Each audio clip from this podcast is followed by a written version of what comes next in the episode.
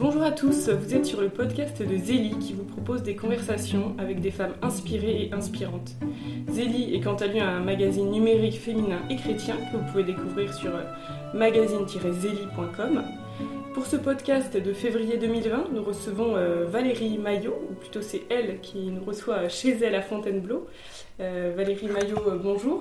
Bonjour Solange. Alors vous êtes praticienne vitose et enseignante de l'énéagramme. On va voir ce dont il s'agit par la suite. Mais d'abord, quels étaient vos rêves de petite fille? Ah, Mes rêves de petite fille, c'était des, rêves de, liberté. ce qui n'a pas fait de moi une enfant et une adolescente facile. Euh, je cherchais, je pouvais provoquer parfois euh, pour comprendre, pour creuser, pour, je me posais la question du pourquoi. Euh, alors je me suis faite remettre à ma place plusieurs fois, avec souvent l'impression de ne pas être comprise, surtout à l'adolescence. mais cela m'a permis à, ça m'a appris à, ne pas me contenter de l'apparence, à tenter au risque euh, d'échouer à me donner les moyens de cette liberté. Euh, alors évidemment de manière euh, d'abord un peu maladroite et, rebelle, et, puis en apprenant à élargir mon point de vue, à, observer, à écouter, à me remettre en question. Et puis j'ai fini par me dire que finalement, ce n'était peut-être pas le monde qui devait changer, ou moi qui devais changer le monde, mais que ce qu'il y avait à changer, c'était moi-même. Alors, vous êtes chrétienne. Comment avez-vous rencontré le Christ? Euh, J'ai été élevée euh, dans une famille catholique pratiquante, euh, où j'ai reçu une, éducation chrétienne, une formation solide. Je crois que j'ai coché toutes les cases. mais si vous parlez plutôt d'une rencontre personnelle, je suis beaucoup plus tard, hein, il y a un peu plus d'une douzaine d'années. Euh, et ça ne fut pas à mon, initiative et, de cela je, vais le garder pour moi si vous le voulez bien. Euh, par la suite, il y a eu, plusieurs rencontres, euh, surtout dues aux épreuves, hein. les épreuves de la vie, les épreuves d'amitié. J'ai une petite fille qui a eu un accident très grave il y a 7 ans et je crois que quand on est vulnérable, le Christ se fait connaître de manière toute particulière. Alors, euh, qu'est-ce qui vous a amené à devenir formatrice à l'énéagramme? Un désir de changement. Euh, j'ai d'abord exploré l'outil pour moi-même. Euh, il m'a appris à, prendre du recul, à changer mon regard sur les choses, sur moi-même, sur, les autres, à distinguer ce qui vient de ma nature et de ce que je peux en faire. en bref, il m'a appris à être plus libre, euh, avec, je crois, comme, fruit principal, euh, plus de paix intérieure. Et puis, bien sûr, quand on, quand beaucoup reçu, ben, tout naturellement le, désir de le transmettre. Et aujourd'hui, c'est véritablement un, émerveillement toujours renouvelé euh, d'être le témoin de la, beauté des personnes qui viennent chez nous en stage ou que j'en sois en cabinet, de leur, bonne volonté et puis de la, manière dont elles, s'emparent de l'outil et, donc elles ont, de, prendre euh, les moyens de bouger. Euh, je crois qu'il y a aussi dans cette notion de liberté une notion de responsabilité. Euh, et comme, comme le dit Eti Soum, notre responsabilité est d'irradier la paix que nous avons reçue dans ce monde en ébullition. Alors, est-ce que vous pouvez nous, nous présenter l'énéagramme et l'intérêt de cet outil? L'énéagramme est une cartographie de la personnalité, en neuf points, hein, du, grec énéagramma, euh, comme il en existe depuis toujours, ou, du moins depuis les, Pères du désert, hein, avec euh, Évagre euh, le Pontique, lui distinguait huit profils de personnalité, mais ils sont proches de ceux que décrit l'énéagramme. l'énéagramme permet de faire la lumière sur nos motivations profondes, qui peuvent être inconscientes, de découvrir qu'elles correspondent à un talent propres, euh, mais aussi à des travers. Euh, alors en les connaissant mieux, il est plus facile euh, de prendre de la distance par rapport à eux, de les adoucir, et puis de mettre au service nos talents.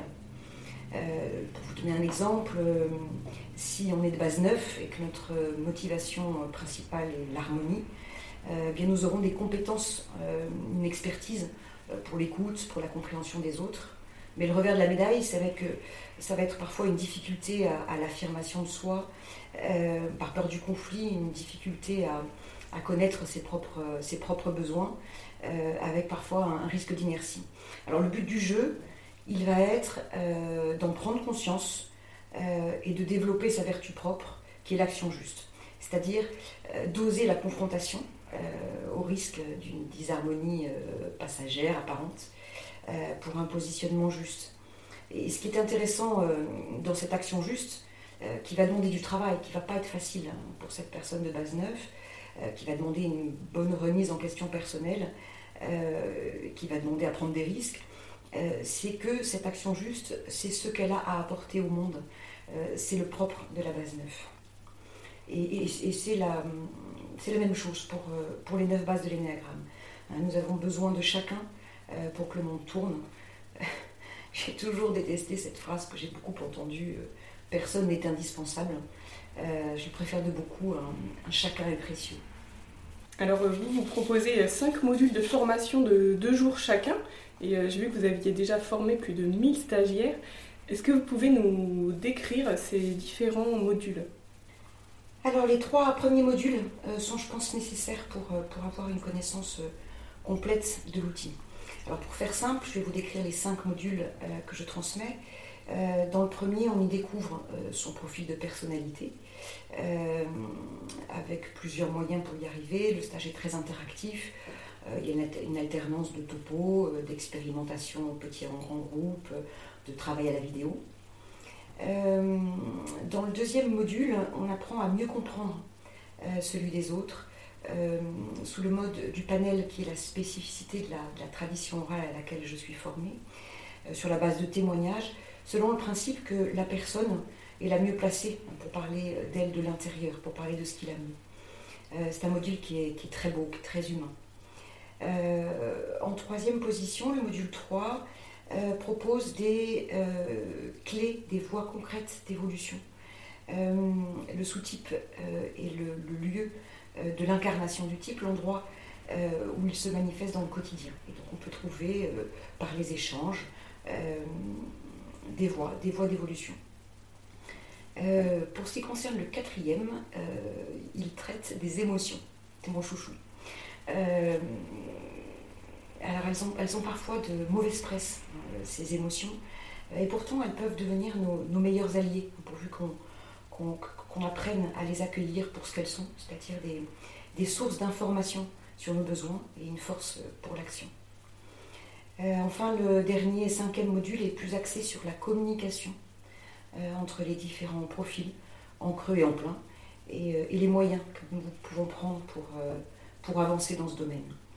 en tout cas, ce qui est sûr, c'est que ces cinq modules se, déroulent dans une atmosphère de, grand respect mutuel et de bienveillance, hein, selon une, une déontologie très, très précise. Euh, c'est un peu comme une, une parenthèse de douceur, hein, pour reprendre euh, l'expression d'Eti dans ce, dans ce monde en ébullition.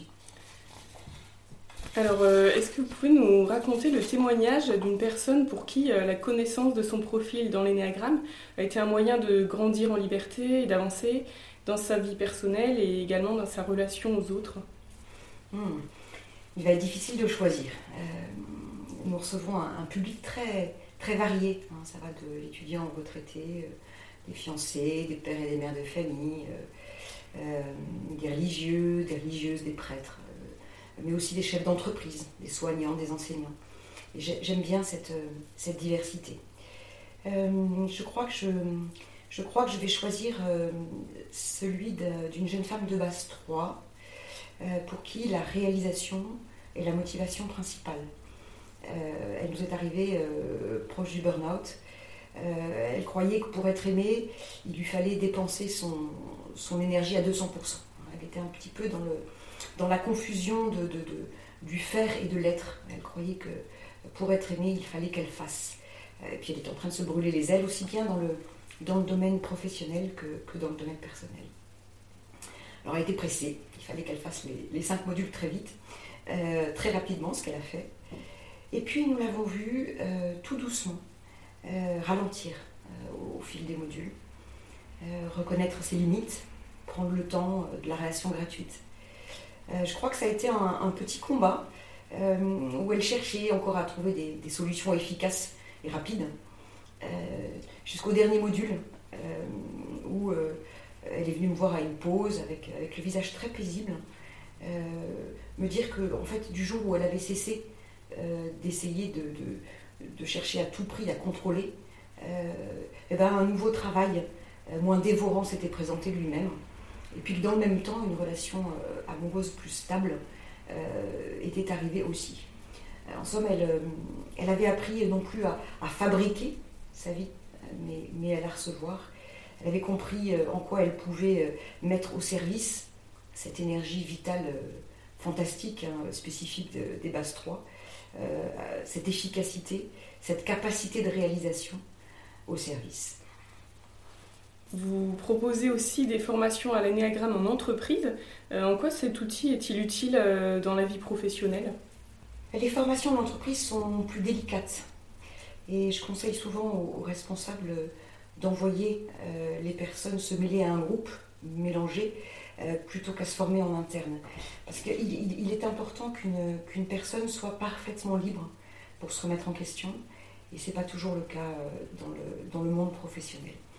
Cela dit, nous avons eu de très belles expériences euh, avec des équipes euh, dont l'éthique commune a, permis un, très beau travail. Je pense notamment à, une équipe de, cancérologues qui nous a édifiés. ils nous ont dit tout de suite qu'ils avaient besoin de rire, on comprend pourquoi, hein, étant donné leur, quotidien. Eu beaucoup de blagues, le stage a été très joyeux, mais très profond. Ils étaient là pour euh, pour se remettre en question et pour essayer de voir comment ils pouvaient s'adapter à la souffrance qu'ils côtoyaient au quotidien euh, et donner le meilleur d'eux-mêmes. Je pense aussi à,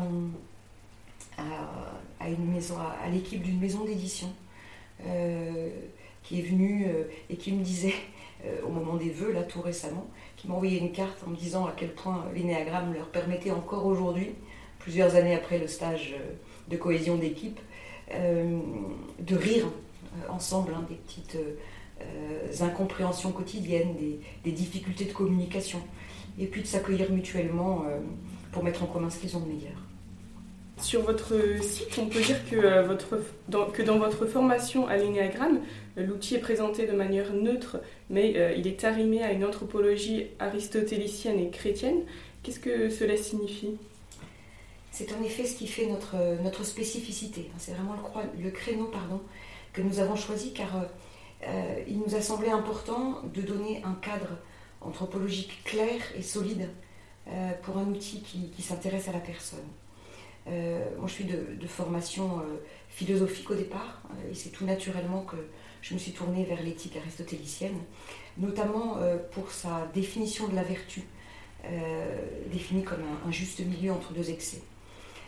pour Aristote, en effet, l'homme est fait pour le bonheur, euh, il a une orientation spécifique vers le bien. Euh, spécifique parce qu'il est limité. Euh, c'est un peu comme, comme le versant d'une montagne, qui n'est pas le seul accès possible, mais qui permet, comme les autres, d'accéder au sommet. pour vous donner un autre exemple que celui de tout à l'heure, quand une personne se découvre en stage de base 6, par exemple, elle réalise que son moteur, c'est la peur. la bonne nouvelle, euh, c'est de savoir dans le même temps que sa vertu propre est le courage. Euh, le courage qui n'existe pas sans peur. Euh, et qui est un juste milieu, comme le dit Aristote dans l'éthique à entre la couardise et la témérité, qui sont deux choses qu'il connaît bien au quotidien. Et, que ce courage, il en est le porte-flamme. il est là pour ça.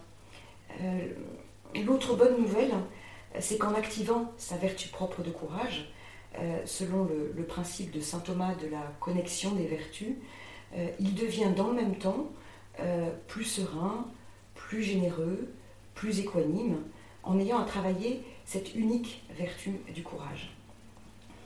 par ailleurs, il me semble que la, clarification de son talent propre peut donner aussi à voir quelque chose de notre petite mission dans le monde, de ce pourquoi nous sommes faits.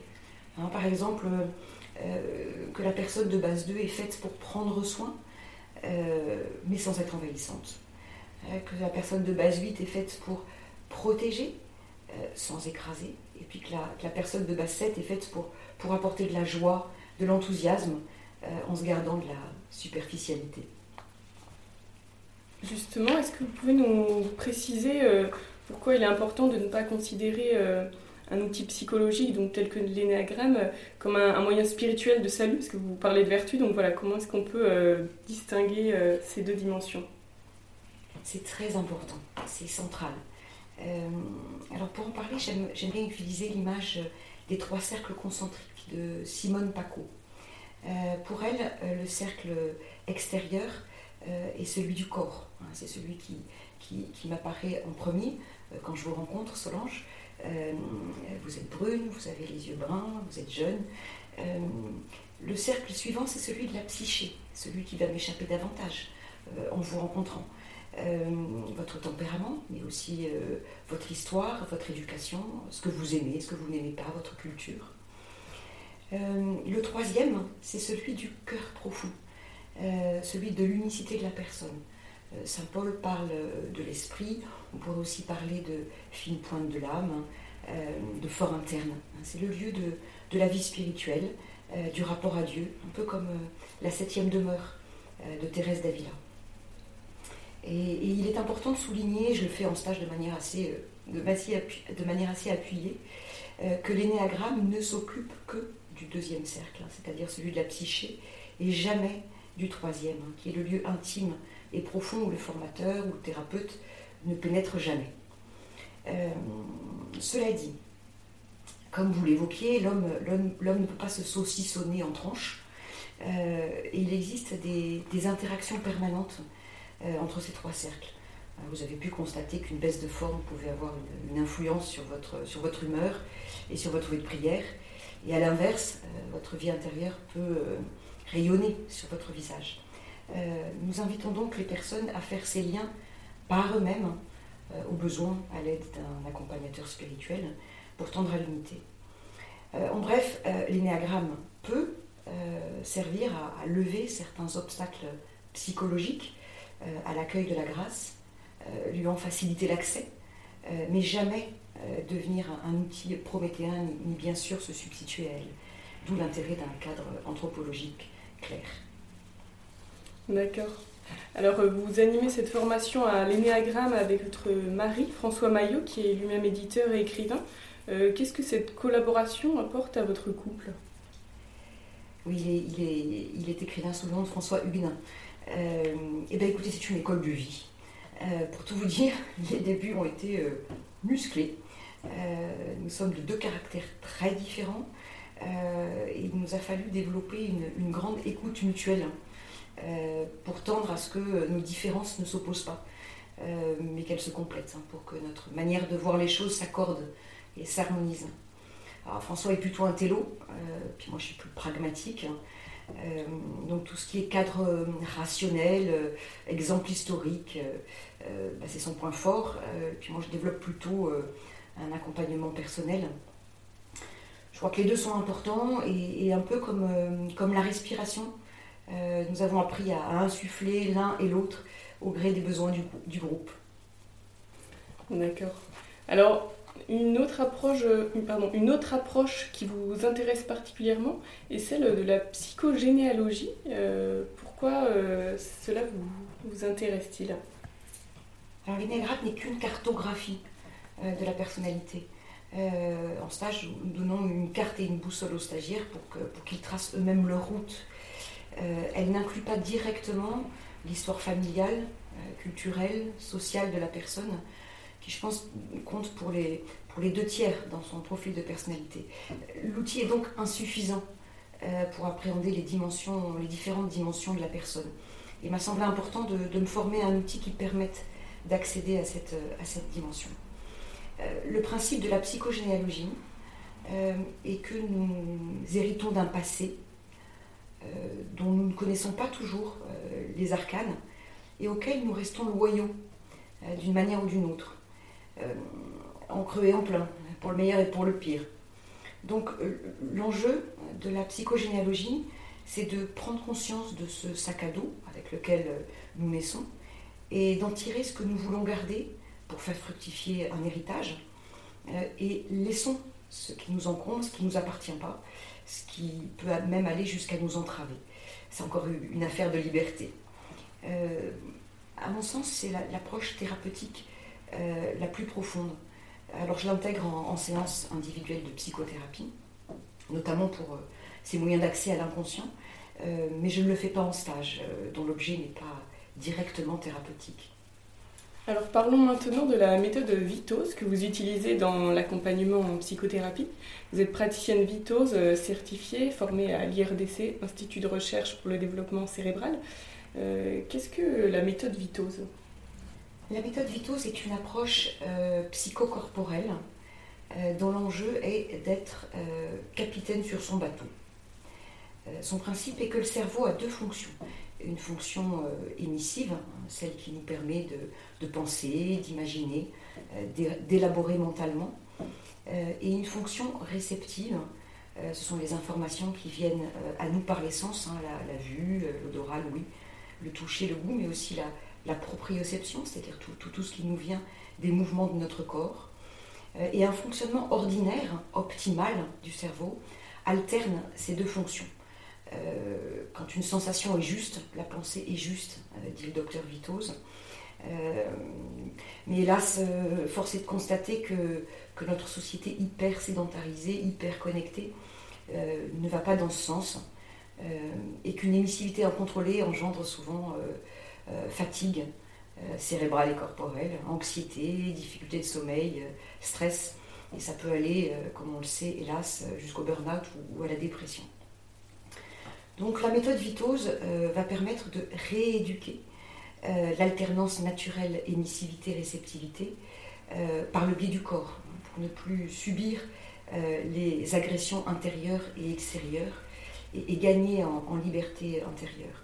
Puis un des aspects assez intéressants de cette méthode, c'est qu'elle elle est ce qu'on appelle intégrative, c'est-à-dire qu'on peut l'intégrer au quotidien, dans, le, dans la vie de tous les jours, sans forcément avoir besoin d'un temps spécifique pour l'intégrer. D'accord. Alors, euh, quels sont les bénéfices de l'approche vitose? On pourrait distinguer deux bénéfices euh, qui demeurent étroitement liés. Euh, d'abord, quelque chose d'un art de vivre et d'une pédagogie hein, qui, permettent de, vivre ici et maintenant, de, savoir savourer son café le matin sans déjà, déjà se laisser envahir par le, torrent des informations, d'apprendre à, écouter le chant des oiseaux de se laisser surprendre par un sourire, euh, de prendre le, temps de goûter la vie. C'est déjà pas, pas si mal. Mais il y a aussi une, dimension euh, psychothérapeutique euh, à la méthode Vitose. le corps ne ment jamais, selon l'expression d'Alice Miller, et, s'y reconnecter peut permettre de retrouver des lieux de blocage et de s'en libérer. C'est par le corps que se manifestent nos émotions, euh, et c'est par lui que peuvent remonter à la conscience certains pans de l'inconscient. Euh, et c'est encore notre corps qui va, qui va nous donner les moyens de les accueillir, euh, d'oser y demeurer le temps nécessaire à les comprendre et d'y consentir pour poser des actes et des choix qui soient plus libres. Parce que le but du jeu n'est pas d'atteindre un état de bien-être, de béatitude, de zénitude. Euh, illusoire en toutes circonstances, hein. mais, bien plutôt de, nous accueillir tels que nous sommes, avec nos forces et nos faiblesses, euh, et de nous ajuster aux autres et au monde le plus librement possible. Alors, vous, depuis que vous pratiquez euh, Vitose dans votre vie, qu'est-ce que cela a changé pour vous? Alors, au démarrage, j'ai gagné deux bonnes heures de sommeil. moins de fatigue cérébrale, un sommeil plus réparateur puis les choses se sont approfondies, hein. j'ai pu, prendre conscience euh, des moments où ma tête euh, projetait des scénarios qui n'avaient rien à voir avec le réel. Euh, des moments où, mes émotions étaient sans proportion avec les événements. J'ai pu mettre ça en lien avec, avec mon histoire et, tendre à, mettre chaque chose à sa place. alors bien sûr c'est un, travail qui n'est jamais terminé, qui est toujours en cours avec ses, avec ses reculs et ses avancées. Et puis cela, cela n'efface pas le passé, hein, mais ça, cela permet de, euh, de s'enrichir des expériences euh, plutôt que d'y réagir, hein, comme, de s'y défendre, euh, de s'en défendre pardon, automatiquement. Je crois que le changement fondamental et d'apprendre chaque jour un peu plus à, vouloir ce qui est, euh, selon la très belle expression du docteur Vitoz, c'est-à-dire à, accueillir le réel, euh, un réel qui est parfois enthousiasmant, euh, le, bleu du ciel de, ce matin, le froid, le rire des enfants, ou, un réel qui est parfois plus difficile, hein, la, souffrance d'un proche, une incompréhension relationnelle, sans lutter contre lui, mais en nous ajustant librement à lui. Euh, alors c'est un chemin qui n'exclut pas la souffrance, euh, mais qui apporte, je crois, beaucoup de, paix intérieure.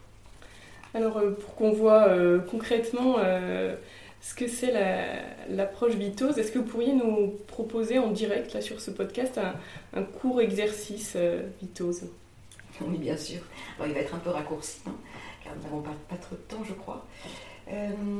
Écoutez, je vous propose à, vous, Solange, et puis aux, auditeurs, euh, de faire un petit stop euh, dans cet entretien euh, et de sentir la posture de votre corps ici et maintenant, quelle qu'elle soit. Hein, une pause P-A-U-S-E par la pause P-O-S-E. Donc ce que je vous propose, c'est de passer donc du dehors au dedans. Si vous fermez les yeux, ce sera facile pour prendre conscience de vos pensées. Est-ce qu'elles sont plutôt paisibles ou follettes? Et quelle est votre, votre émotion principale en cet instant? Est-ce que vous êtes plutôt dans l'inquiétude, la tristesse d'un souvenir qu'il y a un peu de colère quelque part De la joie? C'est votre point de départ. Puis après ce petit état des lieux, vous allez pouvoir lâcher tout cela et, sentir très simplement votre respiration telle qu'elle est, sans chercher à la modifier. Simplement sentir l'air qui rentre dans vos narines avec une température qui parcourt votre corps aux différents niveaux, de la gorge, de la poitrine, du ventre, et qui met votre corps en mouvement et puis l'air qui en ressort peut-être avec une autre température.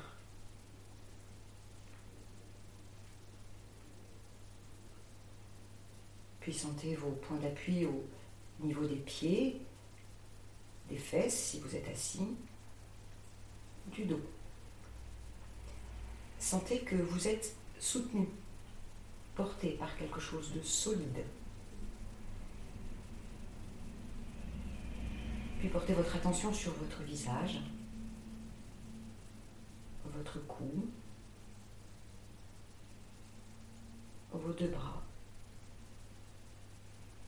le dos, la poitrine,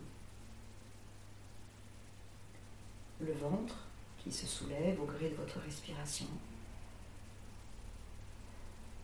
Peut-être pouvez-vous demeurer quelques instants au niveau de votre cœur.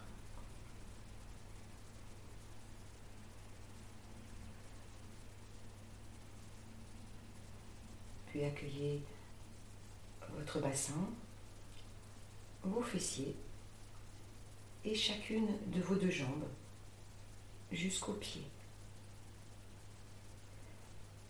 Sentez votre corps dans sa globalité, en mouvement par la respiration et soutenu par les points d'appui. Soyez en état de présence à vous-même, simplement. Puis revenez à votre état en vous posant la question de savoir comment vous vous sentez à présent.